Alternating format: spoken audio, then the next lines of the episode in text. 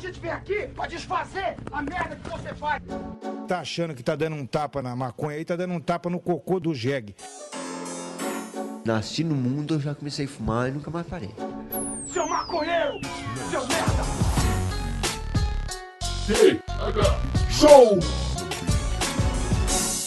É você que financia essa merda!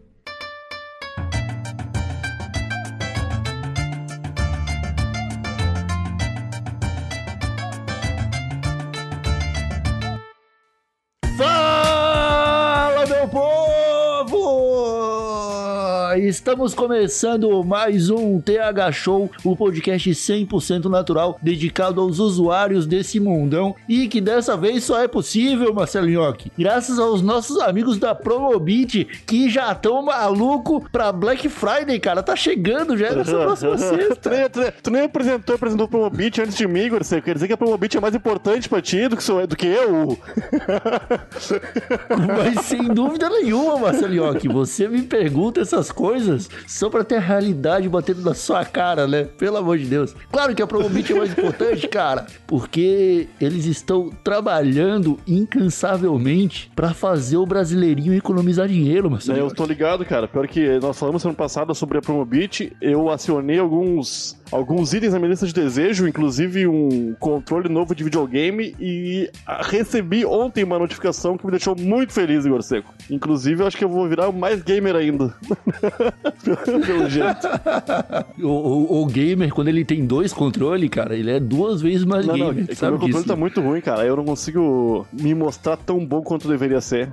Então o controlezinho novo vai cair bem nessa Black Friday. E nem chegou Black Friday ainda, já tô recebendo notificação, cara. Eu tô muito feliz. Eu vou esperar até sexta, porque É, então, cara, mais. isso acontece, Marcelinhoque, porque tem uma comunidade de usuários da Promobit que trabalha o ano inteiro, cara, colocando cupons de desconto lá no, no aplicativo deles, cara. E aí você tá sempre economizando, cara. O lance é que quando chega a Black Friday, aí você economiza mais, né? Aham. Inclusive, você devia dar uma segurada aí nesse controle, porque essa Black Friday vai, vai ser maluca demais. Tô ligado. Ô, meu, pior que eu, pelo aplicativo, tava lendo hoje em itens de informática, tem mousezinho da Microsoft, cara. Que pra mim é um mouse muito top pra quem não é gamer, né? Meu Deus do céu, cara. Por 17 pila, Igor. Ô, meu, eu tô apavorado. Cara, isso é, isso é demais, né, O, cara? o usuário do Sega Show que não baixou o aplicativo do, da Promobit ainda tá perdendo dinheiro e tá deixando de comprar outras coisas mais importantes que ele sabe bem o que é. tá gastando. Ô meu, realmente. Ah, então, meus amigos, façam como o Marcelo Nhoque. Instalem o aplicativo da Promobit no seu celular, lá na Apple Store ou na Google Play, procura lá Promobit, instala, se cadastra, eu acho que é só logar com o Facebook. Eu não lembro porque eu tô logado já há muito tempo, mas eu acho que é, né, Marcelinho? Sim, só logar pro Facebook ou um cadastrinho básico, mas é bem simples e não é muito invasivo, não. É show. Então, vai lá, já sai adicionando coisa na sua lista de desejos, porque sexta-feira a Black Friday tá chegando e, meu, vai ter muito desconto da hora. Se você quer comprar é, celular, TV, videogame, jogo de videogame, é, controle de videogame, se você quer comprar, sei lá, o que mais você vai comprar, Marcelinho? Já, DVD virgem. Dá pra comprar muita coisa, cara. O meu, tem- o, o meu o lance é que tem muitas categorias. Infelizmente não tem a tabacaria, mas a gente já sugeriu pro pessoal da Promobit colocar também, porque, ô meu, que comunidade engajada, cara. O pessoal, além de ouvir os consumidores, ouvir a comunidade, o pessoal participa muito, cara. Os próprios usuários colocam lá as promoções quando acham e não para, meu. Tu atualiza a página, tem mais um monte de promoção nova. É, ô meu, eu tô apavorado. Tô apavorado mesmo e tô bem feliz. É, é demais. Vai lá, cola na Promobit, que você comprando pela Promobit vai estar ajudando indiretamente o TH Show, também tem essa. E nós esperamos, é, com o fundo de nossos corações, que ano que vem a Promobit esteja mais uma vez nos apoiando para manter esse podcast canábico de qualidade no ar, belezinha, galera? E agora sim eu posso apresentar essa bancada, tá bom? Porque a gente já falou o, o mais importante. Eu comandando essa web bancada canábica sou Igor Seco e comigo está ele, o gamer que mais economiza nesse Brasil, Marcelo Nhoque. Tudo bem, Marcelo Nhoque? Tudo show, cara. Pronto, pronto para mais uma, mais uma semaninha, terça-feira chegando. Tô bem faceiro com esse episódio de hoje, hein, Igor. Tô empolgado. É isso aí. E Marcelinhoque, você tá ligado que hoje o episódio tá um pouquinho diferente, né, meu amigo? Mas hoje é por um motivo especial, cara, porque hoje nós decidimos homenagear o homem que praticamente deu vida ao TH Show, o homem que se não fosse ele, nós não teríamos, eu acho que nenhuma trilha sonora tocando de fundo, né? O grandiosíssimo Bezerra da Silva. E para falar dele, nós chamamos o cara que é atualmente o maior especialista em música brasileira em atividade no Brasil e que meteu uma série muito louca lá no Instagram sobre é, curiosidades do, do MPB e que tem completa autoridade para participar dessa bancada. Seja bem-vindo novamente, meu grande amigo Pablo Peixoto. Muito obrigado pelo convite. Mais uma vez estou aqui no TH Show, adoro participar. E vamos lá, vamos falar de mais um desses ícones aí da, da marginalidade da música brasileira. O Tega Show com o Paulo Peixoto são os Tega Shows mais informativos que temos, né, cara? Graças Caralho, a Deus. é, é 100% informação do início ao fim. E é gostoso demais ouvir essa voz aveludada do youtuber que mais trabalha no Brasil, inclusive agora que mais trabalha no podcasts Brasil. também, né? Agora os caras entraram numa, entraram numa onda que minha voz parece com a voz do Goku, eu tô achando meio estranho. Caralho, pior que parece mesmo. Pô, veludadaço, né? Super que não aveludadaço. parece não. Acho que quando eu grito É. muito, desafina, sabe? Dá aquela, dá aquela. Fica meio metalizada assim, aí a galera tá falando que parece. pior que parece. Pior que parece. Ah, então, Pablo, é, essa já é a segunda vez que você cola aqui no TH Show. É, nós já gravamos um episódio sobre o Planet Ramp e naquele episódio nós tratamos os caras como se eles fossem é, os precursores da maconha na música brasileira. E não é bem assim, né? A gente esqueceu do Bezerra da Silva. Será que a gente pode ser perdoado por isso? Ah, Não esqueceu do Bezerra da Silva. O caso do Bezerra da Silva é muito é, sui generis. O Bezerra fala que a, gente, é, a gíria do. A, a gíria da elite é o latim, né? Eles falam, a gente inventa essas palavras pra, não, pra eles não entenderem o que a gente tá falando, pro delegado poder falar e o cara ficar confuso e assinar. É, mas tá certo, né? É, aí eles falam gíria pro delegado não entender. Então eles ficam naquela briga de, de um, cada um fala uma língua. Aí maloca, flagrante, bagulho, tamanduá e, e sei lá, catatal. Começa a falar um monte de coisa que eu não entendo nada. Mas até hoje eu não sei o que que é, como é que chama? É pagar sugestão. É uma das gírias que eu fico mais confuso. Tentei correr atrás, é a única gíria, é uma das únicas gírias da, da música do Bezerra da Silva que eu não consigo entender o que que significa tal do pagar sugestão. Eu fico pensando nisso. Mas voltando, estamos adiantando aqui o assunto. Cara, Bezerra da Silva é um underground, né? Bezerra da Silva nunca chegou a ter a, a proeminência, a, a tocar tanto, ser tão popular. Tocar tanto, não digo assim, tô dizendo no mainstream, principalmente pra classe média, como o Planet Rap. Então são casos bem diferentes. Eu acho que o Planet Rap levou É. mais pro mainstream essa discussão da maconha, até criar uma situação até desconfortável, né? Entre pais e filhos, entre escola e, e alunos, do que o Bezerra. O Bezerra sempre foi marginal no sentido do underground da música. Ele não foi aceito nem pelos sambistas. Então ele teve muita dificuldade de colocar o trabalho dele na rua, apesar de que teve sucessos imensos, dois discos de ouro, disco de platina, dupla platina, entendeu? 500 mil cópias nos, nos anos 80. Então é um cara que vendeu muito mais, vendeu muito no nicho, né? Promoveu a música dele em sistema de som de favela, é, porta de loja de disco, ali que ele fazia a corrida dele e o cara virou um, um- um ícone underground da, da- do samba, né? E tanto é que ele só foi. Periferia, né? Periferia, isso não é favela. Tanto, tanto é que ele, que ele só foi descoberto. Mesmo a gente tem essa impressão de que o Bezerra da Silva é um cara muito proeminente, muito influente e tal. Ele foi descoberto mesmo mais nos anos 80, 90. Nos anos 90, quando o, o Barão Vermelho gravou, quando o Rapa gravou, é que ele foi descoberto pela garotada. O molecada da classe média que já tava descobrindo Plant Rap também. O D2 gravou um disco com ele, dele, né? Com músicas dele é, dele dos muitos parceiros que ele teve. Então é um cara que ele teve muita dificuldade em aparecer. Foi muito influente pra quem entendia mais de samba, quem entendia mais de música, mas no, pro mainstream mesmo era o. Então, é, a gente já vai, já vai citar um pouco mais sobre esse cenário mais underground, cara. Mas eu acho que a gente podia começar tentando abordar um pouco mais o aspecto musical dele, né? Poesia do Bezerra, pra mim, cara, é uma parada inquestionável. Pra mim, ele era um gênio, né? Mas do ponto de vista musical, que é o que eu não entendo nada, é, eu não sei se ele era um revolucionário,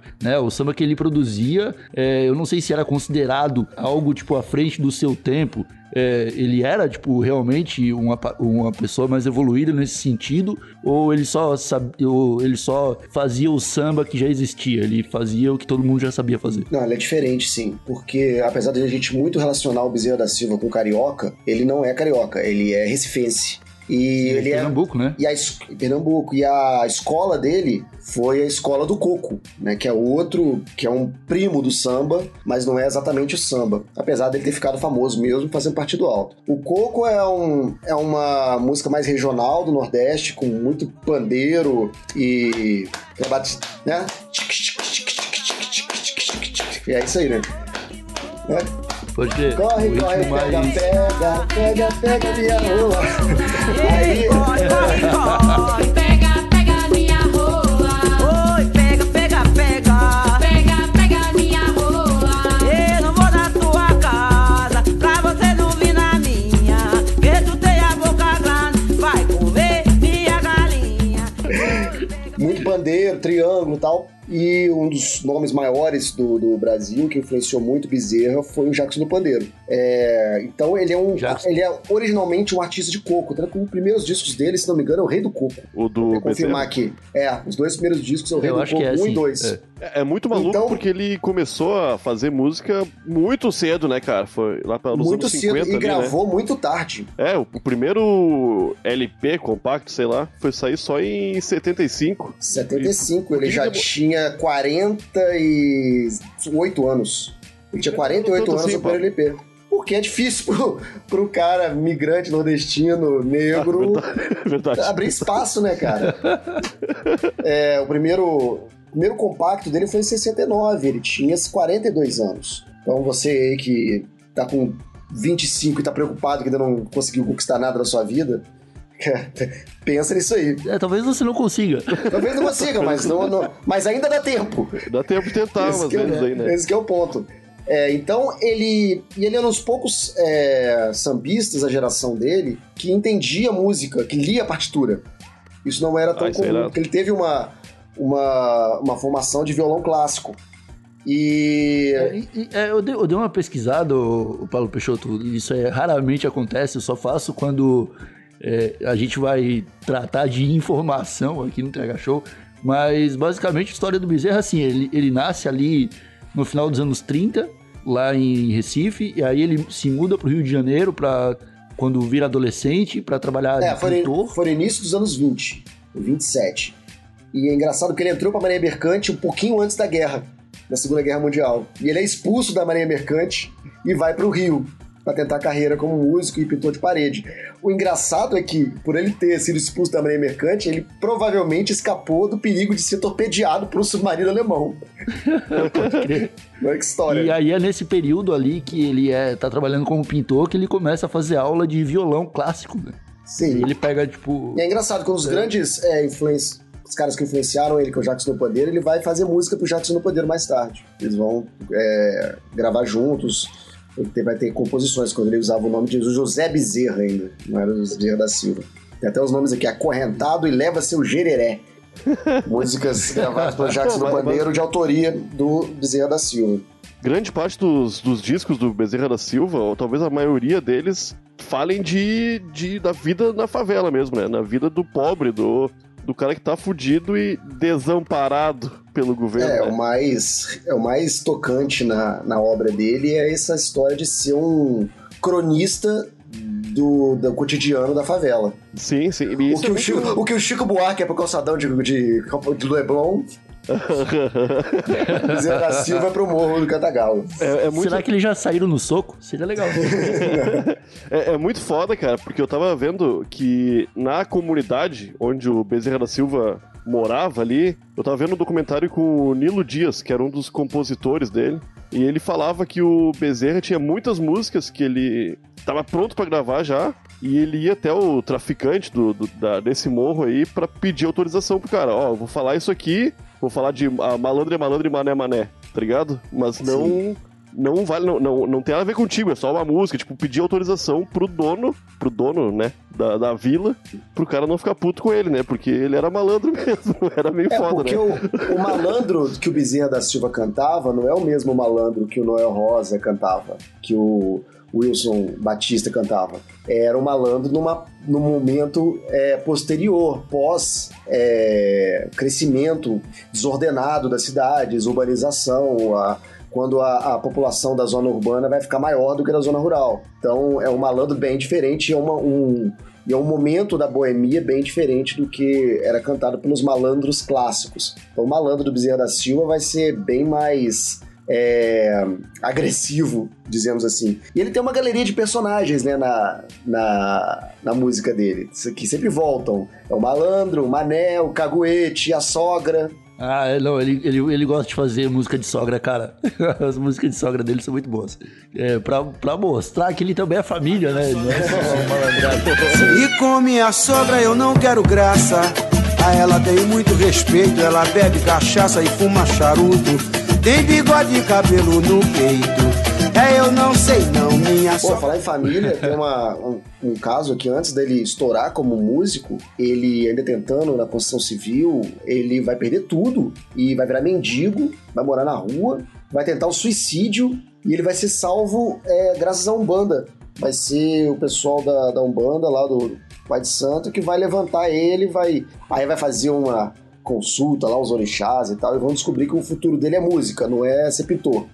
Então ele vai a partir daí dedicar a carreira à música e vai se reerguer e vai retomar a carreira dele como músico após essa, essa descoberta da mediunidade. Ah, que do caralho, não É, sabia disso aí, cara. É, pode Verdade. E como a gente já citou aqui antes, né, sobre os- o- ele fazer mais parte do cenário underground, é, ele foi de fato tipo um dos maiores sambistas do Brasil, né? E ele sempre foi tratado como série B. É, não, é, eu não tô nem por dentro se ele chegou a sequer ganhar algum prêmio da música brasileira. Eu acho que não. É, isso aí era tipo boicote mesmo, tipo faltou reconhecimento. Ou os caras não queriam ter um preto favelado cantando samba e fazendo sucesso. Isso aí sempre teve. O que diferencia da obra dele é primeiro que ele não canta o amor, ele não canta dor de cotovelo. Isso aí complica Eu já. já, já ouvi falar disso. Ele se negava a falar de amor, É, né, cara? Isso é, demais. Tem entrevista dele que ele fala: não vou cantar o que eu nunca tive. que a fuder. É, eu, eu- eu vi uma entrevista dele que ele fala. que pergunta pra ele, ah, por que você não fala de amor? Então ele fala, cara, o amor é, sei lá, eu amo você e tem que ser um sentimento puro, perfeito e eterno. E se o amor é isso aí, não existe na Terra. Então eu não vou cantar sobre isso. É, o que prejudicou bastante é. Ele trouxe uma. Quando ele deixa de fazer coco e começa a fazer mais samba, principalmente samba partido alto, o partido alto é o seguinte: ele é uma estrofe que é improvisada pelo sambista, é uma roda de sambista, cada um improvisa uma estrofe, e o refrão é cantado por todos juntos e é o mesmo refrão. Então eles cantam juntos o refrão, aí dá a voz pro sambista A. Aí o cara faz a- os versos e volta pro refrão. Esse é o, é o partido alto. E vai ser o, o- o gênero que ele vai se especializar.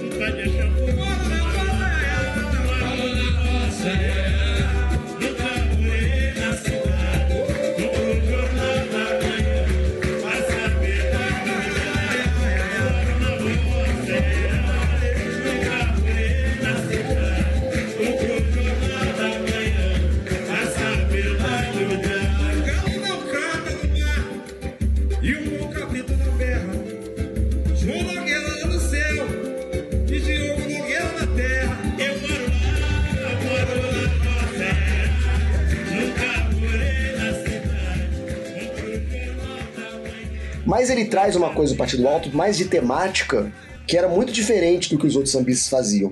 Que era uma coisa muito mais nicho de favela. E isso não pegava bem. Eu acho que dificultou muito o pessoal do samba clássico, do samba de amor, do samba canção, aceitar essa temática. Então eu acho que isso deve ser o que mais prejudicou, mais do que a origem, mais do que o talento como músico. O que mais prejudicou o Bezerra mesmo foi que a temática dele era muito específica, era muito é, cirúrgica ali para aquele lugar, para aquela, para aquele ecossistema, Realidade, colocar né? assim, para aquela realidade. Então é o que eu falei dos personagens, né? O delegado e aí a- a- eram coisas cotidianas que pro pessoal da, da favela, das áreas marginalizadas, eram bastante comuns. Só que para quem não tava na favela soava como safari. Então não era uma coisa que É, tipo dizia que o nada rap pra eles. foi no começo da. O da rap, época por exemplo, quando- né? É, quando começou o rap, só o pessoal da favela que entendia aquela linguagem, né? É, o Era D2 muito fala que o, o D2 fala que o Bezerra da Silva é o James Brown do hip hop brasileiro. Ele é o cara que influenciou todo mundo.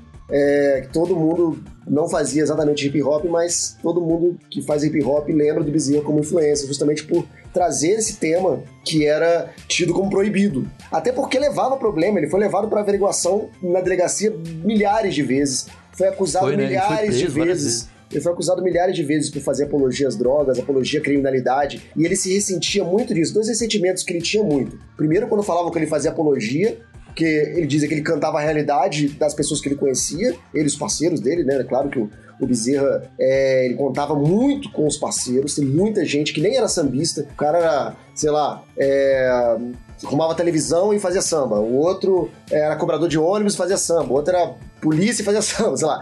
Mas é, ele, ele ressentia, se ressentia muito dessas duas coisas. Primeiro, a acusação de fazer apologia e depois não ser aceito pelos sambistas tradicionais e nem pelos sambistas modernos. Quando há a revitalização do samba nos anos 80, que aparece o Zeca Pagodinho, que aparece a, a Meg Neto, é, ele também não vai ser aceito para essa galera nova. Então ele ficou no hiato entre o samba clássico, que ninguém gostava do que ele fazia, e do samba novo, que cantava mais o amor, cantava mais dor de cotovelo, que também ninguém gostava do que ele fazia.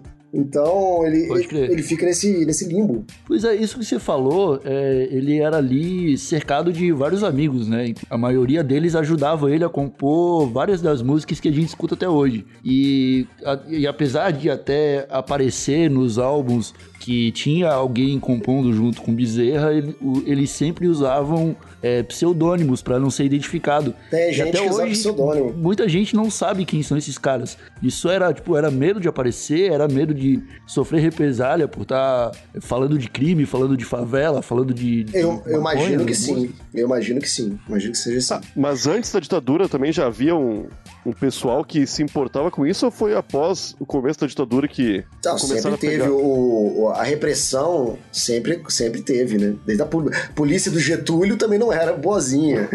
É, repress- a repressão, a, a população marginalizada sempre teve. Mas qual que é a do, a do Bezerra? Ele fala de um lugar onde não tem o, a o Estado. O Estado não está presente nesse lugar. Então as pessoas que moram nesse lugar só têm é, elas mesmas para contar. Então eu, eu conto com você, você conta comigo, porque a gente não tem estado de bem-estar social, a gente não tem polícia, a gente não tem bombeiro, a gente não tem escola, a gente não tem posto de saúde, não tem porra nenhuma. Eu só posso contar com meu vizinho, meu vizinho contar comigo. Por isso que é tão importante o discurso do Bezerra sobre o caguete. O que que é o caguete? É o cara que entrega.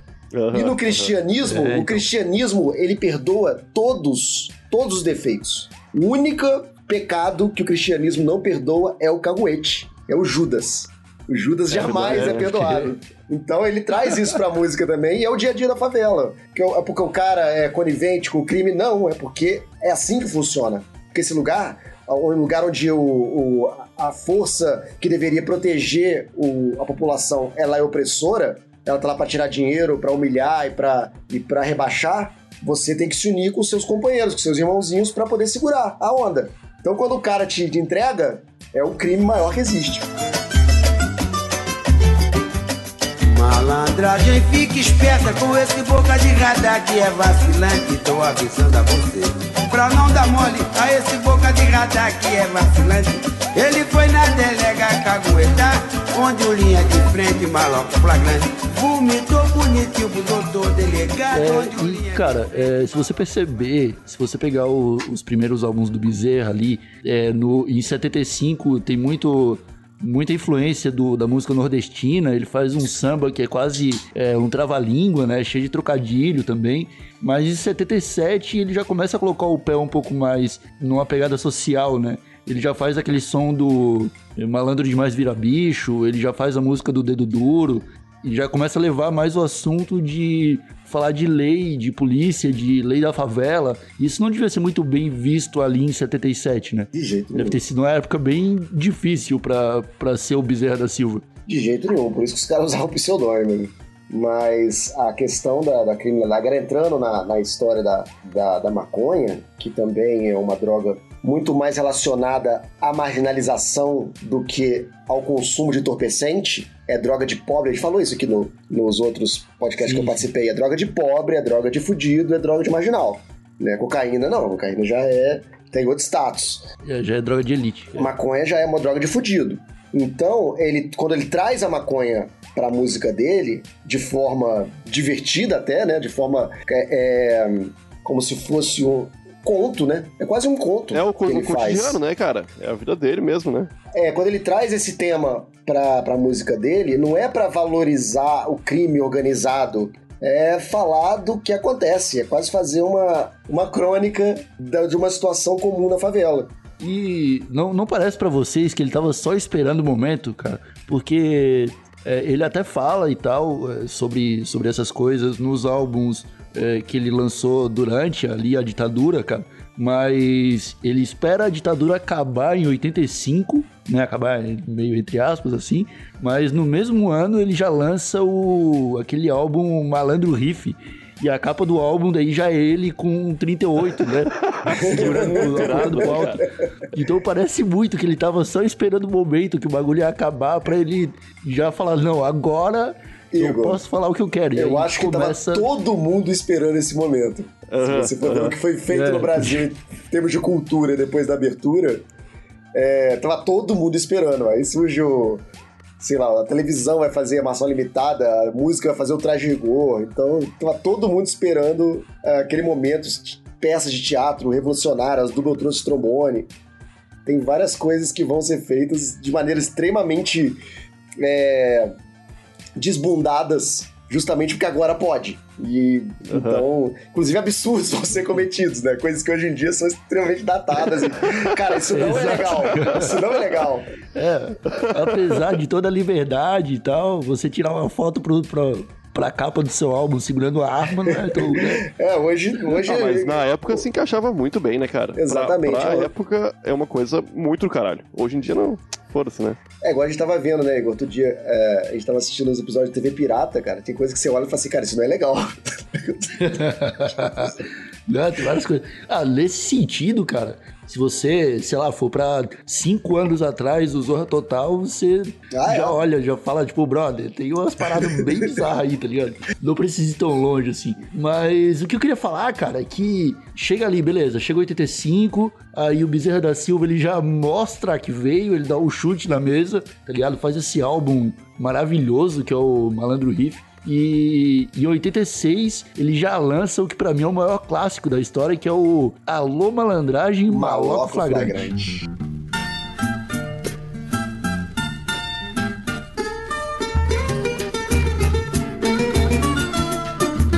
Pintou sujeira, alô malandragem, maloco flagrante.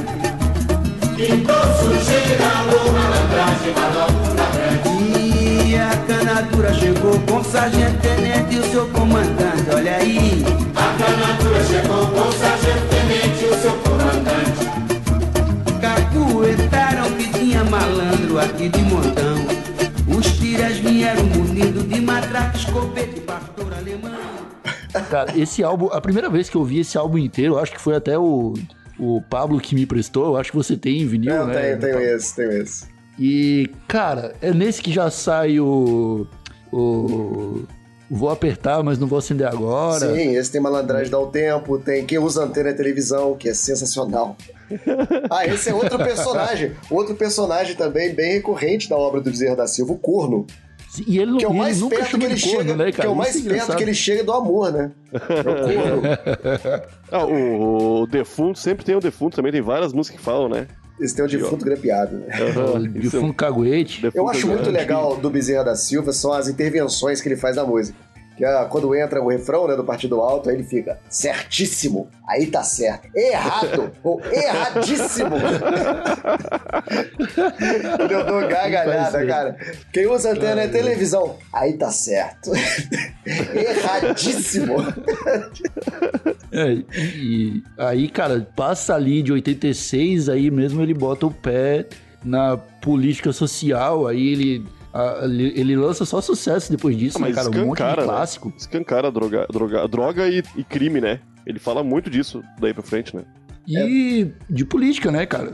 Ele acaba lançando depois o presidente Caô Caô. Ah, é, tem essa história também. Com a redemocratização, as pessoas já estavam votando, né? Então ele vem falar dessa, mais essa faceta do morro, que é o político que sobe o morro pra ganhar voto e depois não volta. Aham, aham. É, que é basicamente o que a gente enxerga vendo aquelas fotos do José Serra comendo pastel, né? É. Que é aquele sempre com cara de nojo, os filhos da puta. É sempre assim. E, tipo, é ba- ba- basicamente o que ele canta no candidato Caô Caô lá. Candidato caô, caô. Ah, eu cresci em comunidade, cara, e rolava muito dos políticos virem dizer, ah, eu vou pintar teu muro e se eu for eleito eu te dou 200 reais. E os caras nunca mais voltavam e tu ficava 12 anos com aquele muro pintado, saca? Até o muro desbotar todo e a tinta do, do político ir embora, cara. Era foda, né? E de- deve rolar muito isso até hoje, né? Não, não tenha dúvida, Sem meu dúvida, amigo. sem dúvida. Fala de violência contra a mulher. Esse, esse, eu tô lendo aqui a letra desse Quem usa antena televisão, cara. Violência contra a mulher aqui também. Lá na minha bocada, a crioula do Chico pedia socorro. Chorava, gemia, o couro comia. A nega apanhava que nem um ladrão. Isso aconteceu em uma madrugada de segunda-feira. O Chico voltava da gafieira. Numa madrugada de segunda-feira. E flagrou o esperto no seu barracão. Pô, o cara saiu sábado, voltou na madrugada de segunda-feira. Essa música é um ecossistema, cara. Tem tudo aqui. Então, o pior é que ele tava falando de realidade, né? Não é, uma É, parada nem que. Isso deve acontecer. Ah, vamos, devia estar acontecendo nossa, milhares vamos de vezes. cancelar o Bezerra da Silva. Não, não tem, tipo, um rolê desse, porque. Eu fico, né? no, eu fico no barraco, você leva a nega. Essa piranha brava eu não quero mais, não. Caralho. Eu, eu não tenho certeza. Nos anos 90, comecinho dos anos 2000, foi antes do, antes do Bezerra da Silva se tornar evangélico, né? No final da carreira dele, houve essa, essa doideira acontecendo na vida dele. Eu lembro que eu ouvia muito na rádio aquela música da Tem Cocaína na Geladeira. Que eu achava Cocaína muito irado, mas eu muito era uma boa. criança, eu nem entendia, né, cara? Essa música é- foi uma das últimas que ele fez antes de virar evangélico, É. né? Parece até festa de Bíblia. No samba lá no morro, nunca vi tanta limpeza. Era proibido cafungar, fumar bagulho e beber cerveja. O responsável assim dizia: Na minha festa não tem bebedeira, porque aqui no meu barraco só tem cocaína na na. Ô, Pablo, por que que ele... Tu sabe por que que ele acabou se tornando evangélico, cara, no fim da carreira? Ah, cara, fim de carreira, né? Acho que o cara, o cara vai se. O cara vai ver a morte cada vez mais perto, vai vendo a senhora com a foice na mão pertinho, o cara começa a repensar a vida, né? Aí, e já, Fiz idoso. tanta música sobre tiro na cara e cocaína, quem sabe já, fazer uma sobre já Jesus e idoso, aí ele resolve achar outro, né, uma outra iluminação. Né? Dizem que o, que o dizem que o que motiva a humanidade não é o sentido da vida, né? É o sentido da morte. Então ele achou um É, todo sentido, sentido. ali naquele momento, né? E aí ele vai fazer um álbum póstumo, né, evangélico. Eu- eu nunca o último álbum, disco cara. dele é um disco evangélico, também não, não estou familiarizado com ele não. Eu acho que é Caminho de Luz. Caminho de Luz?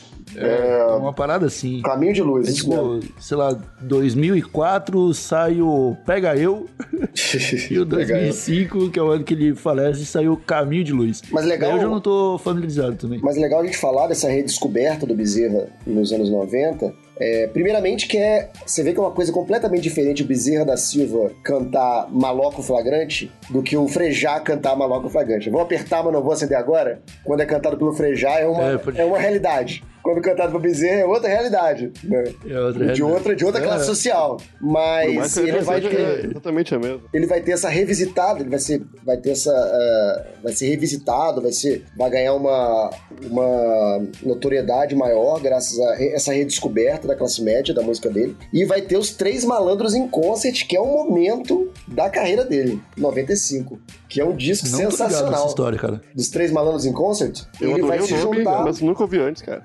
Que na época tinha o- os três tenores em concert, que é Luciano Pavarotti, Plácido Domingo e José Carreiras. Juntaram os três tenores mais famosos do mundo, fizeram um disco, que foi um negócio também, um, um- um acontecimento musical e tal. E aí, com uma paródia, juntaram Moreira da Silva, o Bezerra da Silva e o Dicró, e fizeram um Caralho, álbum que coletivo com os três. No Municipal, os três de smoking, cantando samba, os grandes sucessos de cada um e com músicas extras, parodiando o encontro dos três tenores, é o encontro dos três malandros. Cara, eu vou ouvir isso Aí aí. é, é sensacional, esse disco é sensacional. Não tem Pavarotti, nem José Carreira, nem Plácido Domingo. Eu sou mais um Bezerra Moreira da Silva e de Correio do Pingo. Não tem Pavarotti, José Carreira, nem Plácido Domingo.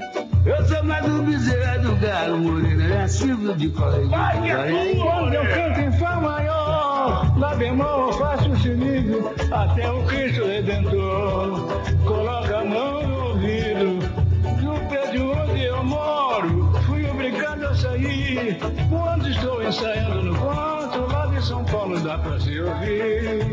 É, mas não tem Pavarotti, José Carreira, nem Plácido Domingo. Eu sou mais um Bezerra Moreira da Silva. Inclusive, dos três nomes que você citou, eu só conheço o Bezerra mesmo. O de Pô, Coro Moreira, preciso... Kid, Mo. Kid Moringueira você tem que conhecer, porque é um fenômeno também, tem muita história boa pra contar. E o de Cro é o de Cro da sogra, né? O bingo da sogra. Vou fazer um bingo na casa da vovó. Não conhece essa? O, prêmio é minha sogra, sai numa pedra só. ah, tá, agora eu sei qual é. Isso aí eu já escutei sim. E sobre revisitar a obra do Bezerra, né, não, não lembro quanto tempo foi, não sei se foi tão recente assim também. Marcelo D2 fez um álbum cantando as músicas do Bezerra. Tem música do Bezerra sendo re, é, regravada depois pelo Zé Ramalho, pelo Gilberto Gil. Tem, tem muita coisa que foi reaproveitada por outros artistas ali e que, sei lá, me dá um, me dá um aperto pensar, tipo, sei lá, precisou esses caras regravarem o Bezerra pra molecada conhecer o, o Bezerra, tá ligado? É sempre assim, É né? meio- Precisa de um... Meio, meio triste. Pelo né, menos aconteceu, pelo menos essa redescoberta do- da obra do Bezerra aconteceu antes dele morrer, né? Que já não é, não é, uma verdade, regra. Ele morreu em 2005, né? que não é uma regra. Ele ainda teve aí uns 20 anos de. com uma certa relevância maior do que ele teve nos, nos, nos anos anteriores. resto, O cara foi redescoberto e foi valorizado em 95. Ele é de 27, cara. Quanto tempo dá isso? O cara já tinha 60 Quase. anos. É, nossa. 400 anos. Verdade, cara. Quase 600 anos. Né? Muito tempo. Pois é. Bom, e a gente falou da morte do Bezerra e é muito irado. É, é essa história da morte do Bezerra da Silva e o que ele achava da morte. E que ele dizia que não queria morrer numa sexta-feira pra não estragar a praia dos amigos, né? Eu não, eu não- É importante falar aqui que, apesar de ser desco- descoberta nos anos 90, os grandes sucessos dele em discos são dos anos 80. Onde ele ganhou os discos de ouro todo, de platina. De... Então ele já, ele já tinha, É, ele então. já tinha um sucesso underground que é muito interessante. E ele sempre brigou com as gravadoras, é, acusando as gravadoras de maquiarem os números que fazem mesmo, né? Ah, isso devia rolar pra caralho, cara. Não tinha como É de, controlar, onde, né? é de onde o Lobão, quando, quando o Lobão era legal, é, ele lutou bastante para os discos virem numerados. Pra ele saber quantos discos foram feitos e quantos foram vendidos exatamente. Porque isso era muito maquiado. Ainda é, né? Quer dizer, se, se- se- se ainda existissem discos, né? Sobre a morte dele, cara, tem um vídeo é, no funeral dele, que foi no, no Teatro Municipal do Rio, lá, não- não sei exatamente onde foi, e fizeram tipo um mini documentário. Tem um vídeo no YouTube, que é bem antigo já, e é da hora ver aquele vídeo, cara, porque tem vários amigos do Bezerra. é, e todos eles relembrando, né, o Bezerra, e eles falam, cara, Bezerra da Silva morreu agora, falava um monte de, de bebida e maconha e- e mulher nas músicas dele, sei lá. É, mulher não tanto assim, né? Mais quando falava de ser corno e tal. Mas eles falam, tipo, ah, faz 40 anos que eu não via o Bezerra colocar um copo de bebida na boca. Sei- Será? Parecia que é, rolava um sentimento de proteger a lembrança do amigo pra sempre, assim, tá ligado? Não, se ele fazia alguma besteira, vamos enterrar junto com ele e deixar a imagem do, do nosso deus do samba aqui intacta, tá ligado?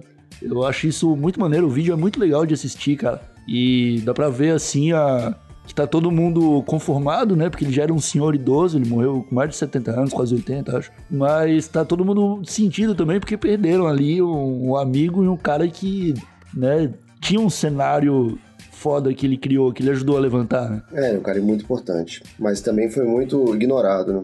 A gente falou que. O que eu tava falando da, da morte dele, que ele não queria morrer na sexta pra não estragar a praia dos, dos amigos, ele morreu na segunda-feira. Isso é muito irado, que ele morreu numa segunda, dia 17 do 1, que é 171 também, né? Que ele falava pra caralho. 17 de janeiro. Isso é muito foda, cara. Isso é demais. Ah, meus amigos, eu gostaria que cada um dos senhores indicasse uma música do Bezerra que ela, tipo, ó, essa aqui não pode faltar na sua playlist de churrasco. Paulo Peixoto. Ó, uma, falar uma que a gente não falou hoje aqui, que é o Defunto Cagueta. Ele é muito bom. É defunto caguete, caguete. Fui no velório velar o malandro, que tremenda decepção. Achei que o esperto era riff legal, mas era do time da entregação. O bicho esticado na mesa era dedo nervoso e eu não sabia. Enquanto a malandragem fazia cabeça, o indicador do defunto tremia. Pô, genial isso, cara. O indicador do defunto tremia. É o, a língua de tamanduá. A língua de tamanduá. Boa, boa também. É, Marcelo Nhoque, diz aí um som do, do Bezerra. Cara, eu gosto de. Ah, o meu, Bezerra da Silva pra mim é quase tipo Beatles, assim, que quase todas as músicas dele são muito boas, cara. Tu coloca pra ouvir. Beleza, eu não quero mais escutar o que você tem a dizer, Marcelo Nhoque. Você comparou com Beatles, pra mim perdeu toda a Pô, Eu vou cara. pedir pro Guilherme Afonso tirar toda a sua parte desse podcast aí. Escolhe uma música, cara. Uma música, cara. Eu gosto de bicho feroz. Eu gosto Ah, eu ia falar isso agora! Eu ia falar isso agora. Bicho feroz. Que se, o, que se o nhoque, que se o nhoque tinha, tinha sido retirado da brincadeira, eu queria incluir mais uma, que era Bicho Feroz, que é sensacional. É sensacional, cara. É uma das E favoritas. serve, também, e também. serve até hoje, né? Engraçado pra certos, pra certos presidentes aí. Ah, é, essa é excelente mesmo. Serve É, tão você é bem. Você feroz. com, você com o revólver na mão é um bicho feroz. Eu vou indicar uma outra, então, só pra gente indicar uma que fale de droga, né? Que é a Garrafada do Norte. Que eu acho que é, sei lá, devia ser o hino do Brasil, aquela música. A gente não falou aqui, como, como é um TH show, tem que lembrar aqui da semente que foi revitalizada pelo videogame, né? Que tocava no, no cenário do Rio. E muita gente ficou sabendo da música da semente através do, do desse, desse game. Como é que chamava Ah, o do? Counter-Strike, eu acho. Counter-Strike. Counter-Strike, Ah, isso. eu acho que foi mesmo. Aham. Counter-Strike, um você mapa- entrava é, no né? barraco, você Esse- entrava no barraco. Aquele primeirão, você entrava no barraco e tava tocando a semente. E Aquele- é- Pode crer. Ô, meu, isso Muita aí deu uma- gente conheceu na essa época- música graças a esse. Aham, exatamente, cara. Isso é muito irado. Inclusive e eu acho que eu. era até um mapa feito pelo, pelos brasileiros mesmo, tá ligado? Eu acho que É, era não, o era jogo. mapa. Era, era, era bootleg. É, não era, não era oficial, não. Counter-Strike. É um mapa que ele podia, inclusive, travar o seu PC inteiro se você abrisse, dependendo do dia. Era uma loucura. Mas valia a pena. Valia a pena. Quando funcionava, valia a pena. Ah, então, meus amigos, eu acho que ficou bem legal esse episódio especial do Bezerra. Eu acho que a gente conseguiu aqui resumir é, em poucos minutos até o, o- toda a história desse grandiosíssimo sambista, porque pelo amor de Deus, cara, Bezerra da Silva é importante demais pra música brasileira. Não foi, é, não, não ganhou todos os créditos por isso, né, cara?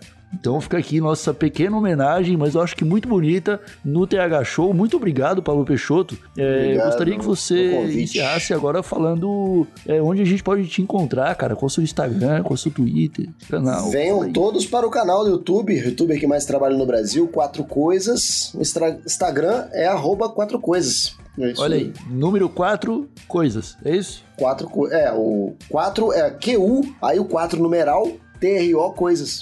É facinho. Digita Perfeito. quatro coisas no Google que vai aparecer tudo. Primeira coisa que aparece É são as, meus, as minhas redes. Aí é mais fácil. Pode digitar do jeito que você quiser, com número, sem número, com texto, aí pronto. Achou, achou o meu conteúdo e venha conversar mais sobre cultura pop comigo. Isso aí, Paulo Peixoto, não tenho vergonha de falar, é um dos melhores produtores de conteúdo que eu conheço de cultura pop, porque, meu amigo Pablo, muito obrigado por não tratar o seu público como crianças semi-alfabetizadas, como eu falei no Twitter outro dia. Sim.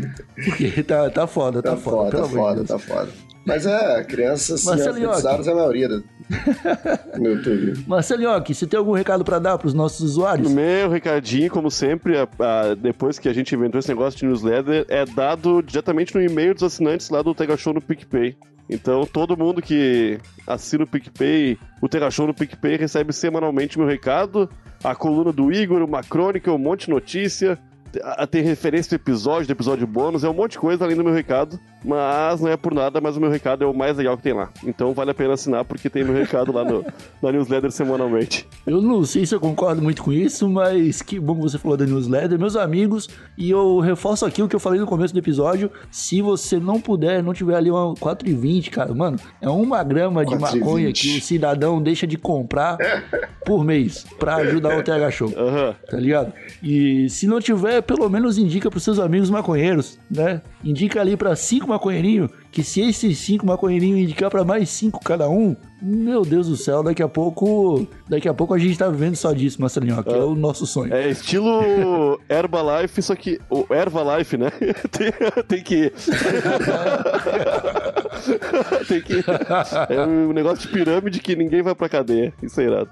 É isso aí. É, é Queria- isso aí, né?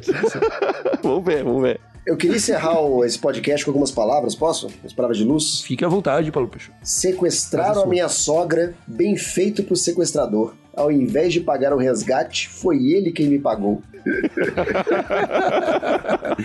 Então é isso, meus amigos. Ah, olha isso aqui, olha isso aqui. Ela zoou o cativeiro, mordeu a mordaça, a algema quebrou. E até a bala do meu revólver, a capeta da sua sogra chupou.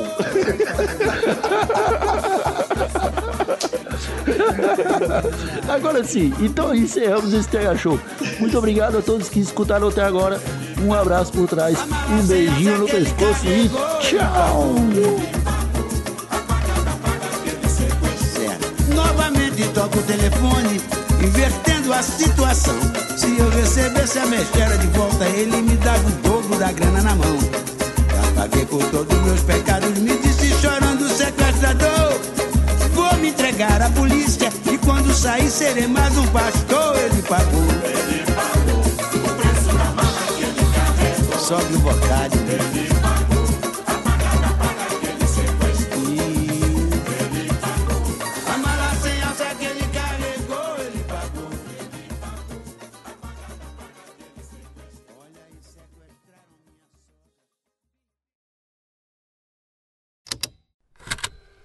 Estalo Podcasts.